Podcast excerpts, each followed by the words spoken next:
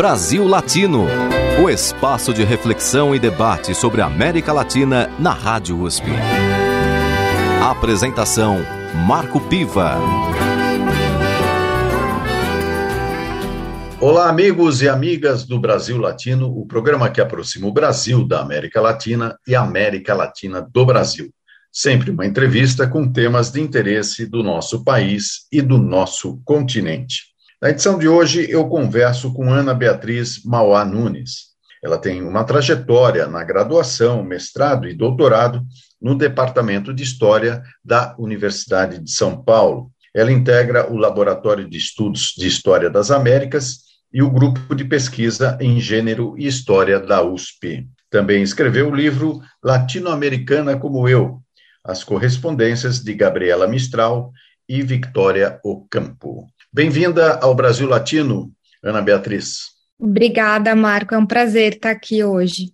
O prazer é nosso porque você traz para o debate um tema que muitas vezes é esquecido na longa trajetória da história da América Latina, que levou a um certo apagamento, a uma certa invisibilidade é, de muitas mulheres. Né? E você, inclusive, escreveu esse livro, Latino-Americana como Eu, as correspondências de Gabriela Mistral e Victoria Ocampo, e atualmente você faz doutorado estudando a autobiografia de artistas latino-americanas. Eu queria, então, para começar, que você falasse um pouco sobre esse trabalho atual que você está desenvolvendo aqui na Universidade de São Paulo. Bom, queria reforçar meus agradecimentos pelo convite. É sempre um prazer poder falar da minha pesquisa, de algo que né, eu gosto muito, então sempre é muito bom, muito interessante falar e relembrar sobre os tópicos da pesquisa e eventualmente sempre surgem novas questões, né, que vão aparecendo conforme eu converso, né, sobre o tema. Atualmente eu estou no curso de doutorado, né, encaminhando né, minha pesquisa para a reta final e eu estudo os escritos autobiográficos de três artistas latino-americanas, uma brasileira, que é a Regina Vater, é, uma argentina, que é a Marta Minuhin, e uma chilena, que é a Lotte Rosenfeld. E essas fontes autobiográficas a gente costuma chamar de escritas de si, né? Então, que são formas é, pelas quais os indivíduos escolhem narrar suas próprias vidas, as suas próprias experiências. E embora essas narrativas elas sejam de cunho pessoal, subjetivo, elas também servem bastante para pesquisa é, historiográfica, porque a gente consegue compreender de forma mais ampla como determinados processos históricos se configuraram e se desenvolveram ao longo do, do tempo. Essas três artistas, elas tiveram uma circulação intensa pela Europa e pelos Estados Unidos, fosse por é, bolsas de estudos que elas receberam para né, cursarem estadias nas universidades estrangeiras, ou fosse pela própria interesse pessoal, familiar, e, enfim, esse trânsito, ele se configurava né, tanto desse ponto de vista institucional quanto do ponto de vista pessoal, das amizades. Enfim, é um tema que me interessa muito, né, compreender como essas figuras de origem latino-americana, elas se integravam ou não, né, nesses circuitos de produção artística, intelectual nos Estados Unidos é, e na Europa, e como se dava né, essa relação. Era uma relação que é, se estabelecia de forma horizontal, né? A maioria das vezes não, eram relações é, nas quais os latino-americanos eram sempre vistos como exóticos ou que tinham experiências muito específicas e por isso acabavam recebendo um destaque que não necessariamente estava associado à própria produção artística, né? E daí, no caso das mulheres, é, era como se fosse uma dupla uma dupla opressão, né? Tem uma autora que chama Cecília Farrar do Rio, que ela inclusive é curadora também, e ela diz que essas artistas elas sofriam uma dupla invisibilidade, né? Primeiro por elas serem mulheres e a segunda por serem latino-americanas. Então, acabou que na pesquisa de doutorado eu mantive esse interesse pelos escritos autobiográficos, né, nos quais as cartas também estão incluídas, é, mas me desloquei um pouquinho para a trajetória das artistas, né, mas também pensando nas similaridades que existem é, com as escritoras. É, você está falando de mais ou menos que época da América Latina? Eu estou pesquisando entre né, o recorte cronológico, é, o final da década de 50 e o início da década de 80, né? Então, mais ou menos esse período de 20 anos em que, enfim, muitas modificações acontecem na América Latina, né? Então, a gente tem ascensão de vários, né, várias ditaduras, principalmente no Cone Sul, um contexto de Guerra Fria, e a América Latina vira esse cenário de disputas, né, para zonas de influência, tanto por parte da Europa quanto dos Estados Unidos.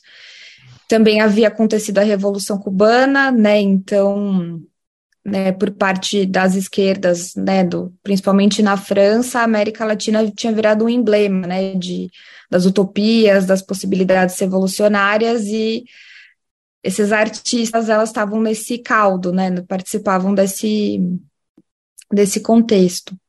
E no caso das autobiografias, né, o seu foco são as mulheres, as artistas é, latino-americanas. E eu sempre lembro aqui no Brasil a Maria Carolina de Jesus, né, enfim, por conta até de uma reportagem de um ex-colega meu, aliás, Audálio Dantas, que já falecido, é, acabou então é, tendo uma projeção é, muito importante. Como é que você vê a produção é, autobiográfica de milhares, talvez milhões de mulheres que acabam ficando em casa, acabam tendo uma vida muito mais restrita por questões culturais, é, familiares, mas estão lá escrevendo o seu diário, escrevendo as suas memórias.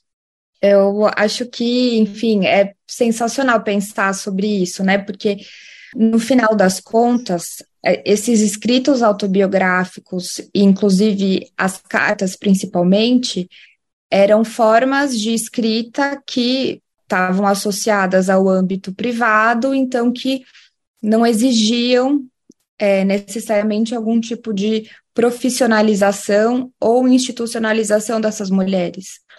Então havia uma certa liberdade para que elas escrevessem, para que elas produzissem.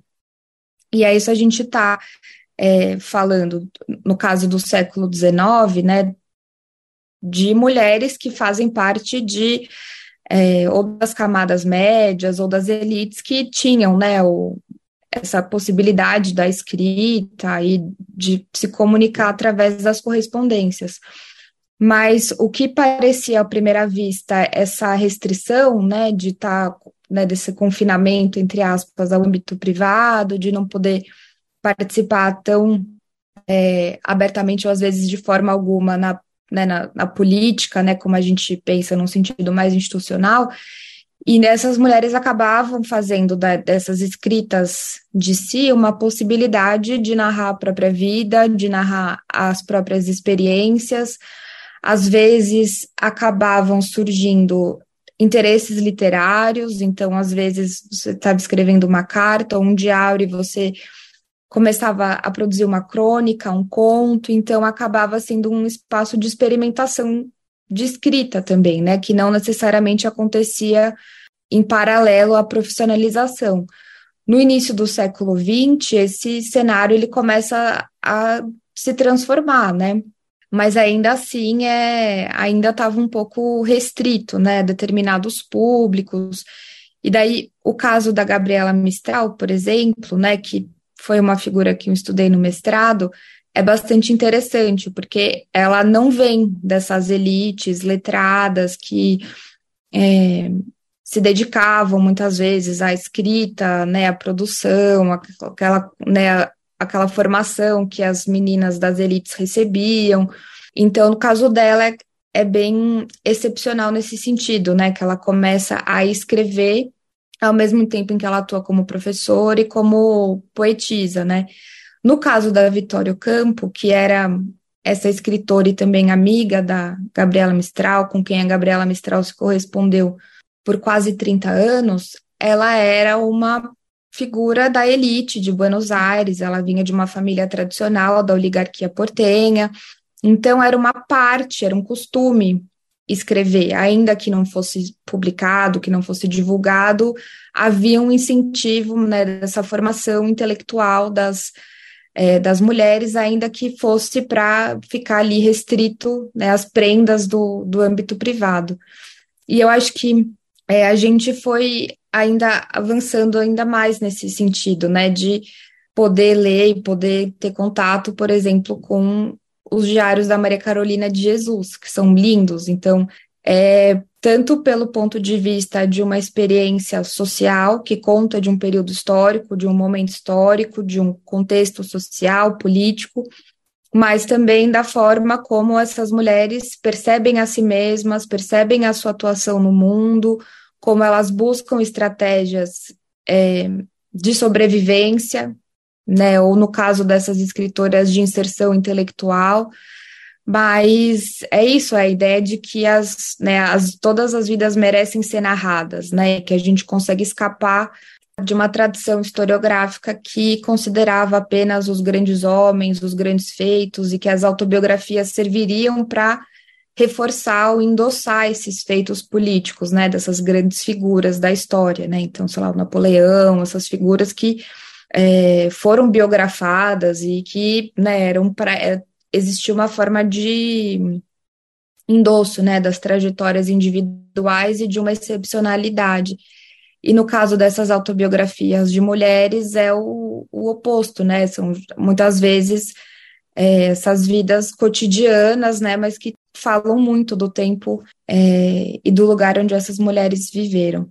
Com certeza, Ana Beatriz, você traz aí é, um ponto de vista é, muito importante para que essa histórica invisibilidade possa ser superada através da história dessas é, mulheres que fizeram história no final das contas, né? E aqui só lembrando Maria Carolina de Jesus e o seu Quarto de Despejo, né, que é o livro que a tornou conhecida é, após uma reportagem do jornalista Audálio Dantas. Muito bem, Ana Beatriz, agora nós vamos fazer uma breve interrupção, mas por um motivo muito bacana, que é uma música. Eu queria que você indicasse uma música para os nossos ouvintes.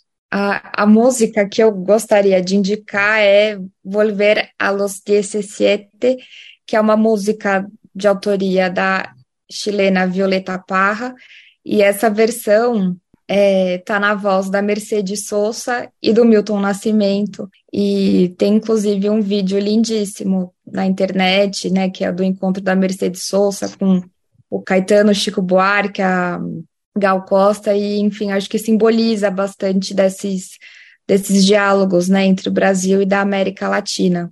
Então vamos com Volver a los 17, música de Violeta Parra, na interpretação de Milton Nascimento e Mercedes Sosa. Brasil Latino. Volver a los 17, después de vivir un siglo es como descifrar signos sin ser sabio competente, volver a ser de repente tan frágil como un segundo, volver a sentir profundo como un niño frente a Dios. Eso es lo que siento yo en este instante fecundo. Se va enredando, enredando, como en el muro la hiedra, y va brotando, brotando, como el musguito en la piedra, como el musguito en la piedra, ay, sí, sí, sí mi paso retrocedido cuando el de ustedes avanza, el arco de las alianzas ha penetrado en mi nido con todo su colorido, se ha paseado por mis venas y hasta la dura cadena con que nos ata el destino es como un diamante fino que alumbra mi alma serena. Si va enredando, enredando, como en el muro la hiedra, y va brotando, brotando, como el mosquito en la piedra, como el mosquito en la piedra, y sí, sí, sí. Lo que puede el sentimiento no lo ha podido el saber, ni el más claro proceder, ni el más ancho pensamiento. Todo lo cambia al momento, cual mago condescendiente nos aleja dulcemente de rencores y violencias. Solo el amor con su ciencia nos vuelve tan inocentes. Se va enredando, enredando, como en el muro la hiedra, y va brotando, brotando, como el mosquito en la piedra, como el mosquito en la piedra, ay, sí, sí, sí.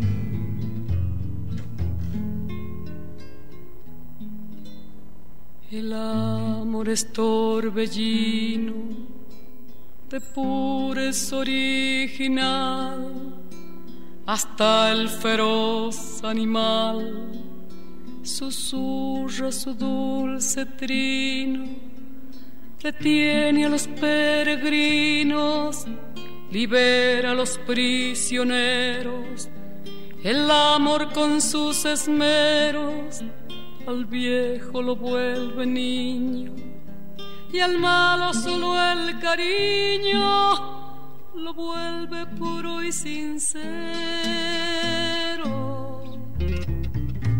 Se va enredando, enredando, como en el muro la hiedra, y va brotando, brotando, como el mosquito en la piedra como el mosquito en la piedra. Ay, sí, sí, sí.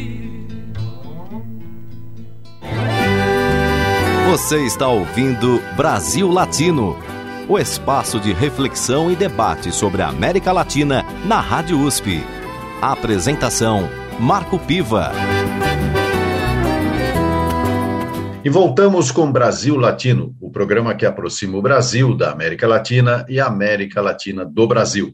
Sempre uma entrevista com temas de interesse do nosso país e do nosso continente. Na edição de hoje, converso com Ana Beatriz Mauá Nunes, que tem uma trajetória na graduação, mestrado e agora doutorado no Departamento de História da Universidade de São Paulo. Seu tema de pesquisa são as autoras é, latino-americanas, principalmente aquelas que escreveram autobiografias e que estão inseridas no contexto do relato das suas vidas.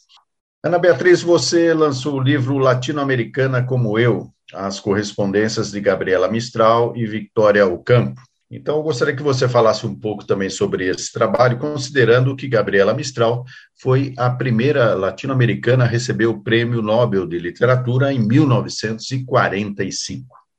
É, esse trabalho, né, esse livro, ele é fruto da minha dissertação de mestrado, que eu fiz né, do, no Departamento de História, defendi em 2019, e que, enfim, aborda as correspondências, estuda as correspondências que essas duas escritoras, né, a Gabriela Mistral e a Vitório Campo, trocaram ao longo de praticamente 30 anos, né? Elas começaram a se corresponder em 1926 e elas pararam, né? Essa conversa foi interrompida pelo falecimento da Gabriela Mistral em 1957.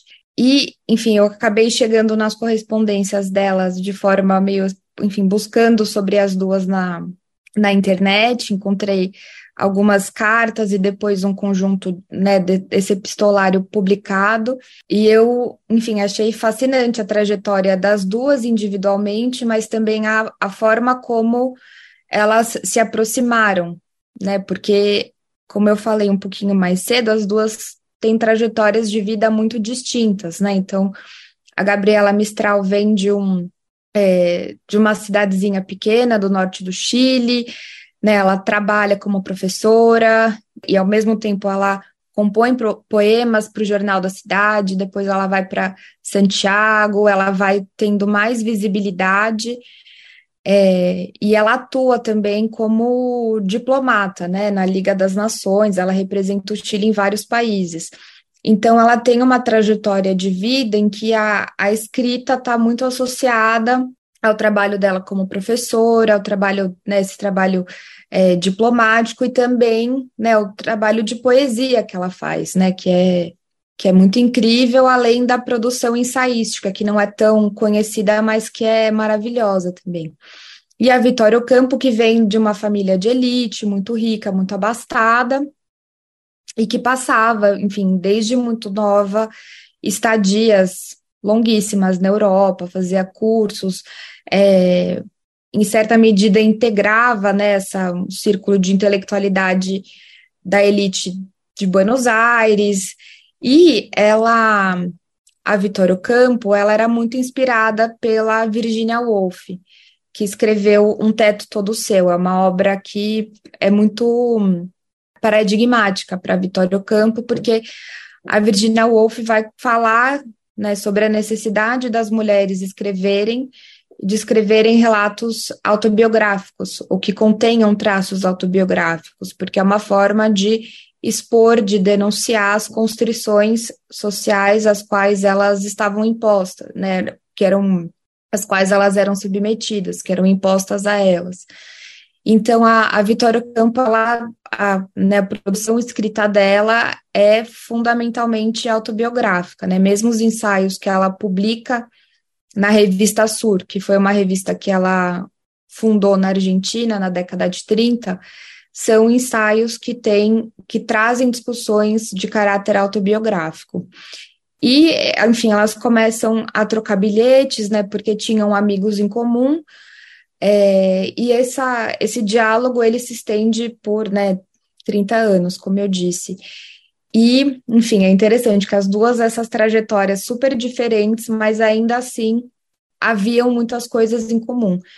E a gente estava também comentando, né, sobre o fato de que muitas mulheres foram esquecidas ou apagadas da história, mas no caso da Gabriela Mistral e da Vitória Ocampo, elas foram consagradas, né? Elas receberam né, o, o reconhecimento pela, pela atividade intelectual delas, né? A Gabriela Mistral, como você disse, foi prêmio Nobel, então é, foram mulheres que foram muito consagradas. E daí era um, um desafio da pesquisa tentar entender, bom, é, como é que a gente trabalha a trajetória de mulheres que foram consagradas, porque sem né, dizer que elas são excepcionais ou que elas, é, enfim, têm uma atuação muito diferente das demais e que por isso elas receberam né, esse, essa alcunha, né, elas foram reconhecidas. E essa discussão veio, ela apareceu no, no meu exame de qualificação, né, com a, as professoras Ana Paula Simeone e a Romilda Costa Mota, e também com a minha orientadora, que é a Estela Franco. E aí a gente acabou tentando pensar, né? E, bom, elas se tornaram consagradas, mas como? E aí o intuito foi perceber como, através dessas correspondências, havia muito de um, uma troca pessoal, afetiva, né? Elas eram amigas, mas também existia um interesse estratégico, né? E não é um estratégico no sentido negativo, pejorativo, né? De falar é, que elas estavam manipulando determinada situação, mas que as cartas eram uma forma de negociação em espaços, em círculos que eram predominantemente masculinos. Então, muitas vezes essas cartas eram usadas como ferramentas de troca, né? Então, a Gabriela Mistral negociava a publicação de um livro pela editora da Sur, né, que era da Vitório Campo, ou a Vitório Campo, quando enfrentou né, uma perseguição política durante o peronismo e chegou a ser presa, né, ela escreve para Gabriela Mistral pedindo para que ela é, ajudasse né, a, né, com, a, né, com a saída dela da prisão. Então, são esses, essas fontes muito ricas, né? Porque tem tanto desse lado pessoal que conta das vivências, né, dessas duas figuras, mas também indicam como elas foram se tornando consagradas, quais foram as estratégias que elas utilizaram para conseguir efetivamente essa inserção e sem incorrer no risco de dizer que é porque elas eram muito excepcionais e elas de fato se destacavam, porque ao afirmar isso, a gente está descredibilizando muitas outras mulheres que também atuavam, que também escreveram, é, e que por uma série de motivos não foram, né, não tiveram reconhecimento, não foram consagradas. Então, essa era uma tarefa, né, então, de, de entender como se elas se consagraram. Ana Beatriz, eu queria é, terminar a nossa entrevista é, trazendo um pouco da sua experiência em todo esse trabalho de pesquisa é, para os dias atuais. Ou seja, é, você traz aí toda a trajetória de personalidades importantes da história latino-americana, do ponto de vista da sua produção literária e, e tudo mais. E atualmente nós temos aí o fenômeno das redes sociais, onde há uma superexposição individual é, das pessoas no sentido tanto negativo quanto positivo. A gente pode pegar por diferentes ângulos, né? Então, eu queria fazer uma pergunta a você e você poderia me responder, talvez mais brevemente por conta do nosso tempo. Como é que você vê essa atualidade de exposição dessas experiências pessoais nas redes sociais do ponto de vista da mulher? Eu acho interessantíssimo, porque assim a plataforma muda, mas ainda assim nós estamos o tempo todo construindo imagens e narrativas sobre nós mesmos, né? Eu acho que agora essa fronteira, né, que ela já era né, um pouco apagada, já não era tão consistente entre o público e o privado, ela é ainda mais é, desfeita, né, porque eventualmente temas muito privados e pessoais acabam ocupando né, as redes sociais, mas eu acho que é, são formas também de construção né, do eu, e para as mulheres acaba trazendo essa possibilidade de tornar público, de trazer a público temas, novamente, que é, eventualmente não eram tratados né, na esfera da política institucional. Por exemplo, o tema da maternidade, a maternidade solo, ela aparece com muita frequência em várias é, influenciadoras que escrevem e produzem nas redes sociais. Isso serve para reuni-las, né, de uma forma, né, a partir dessa experiência, talvez assim como é, tem acontecido com as escritoras lá no início do século XX. Mas é isso, acho que são, continuam sendo formas de construção de nós mesmos, né, da nossa imagem, de uma coerência, uma coesão de quem a gente é, de quem a gente quer aparentar ser para o outro, né, mas também com todas essas especificidades do nosso tempo. Muito bem, é, na edição de hoje do Brasil Latino, eu conversei com Ana Beatriz Mauá Nunes, historiadora formada aqui na Universidade de São Paulo, Departamento de História, e que tem trabalhado bastante a questão das autobiografias e das correspondências entre artistas latino-americanas, com destaque aqui para o livro Latino-Americana como Eu, as correspondências de Gabriela Mistral e Victoria Ocampo. Muito obrigado pela sua participação aqui no Brasil Latino, Ana Beatriz.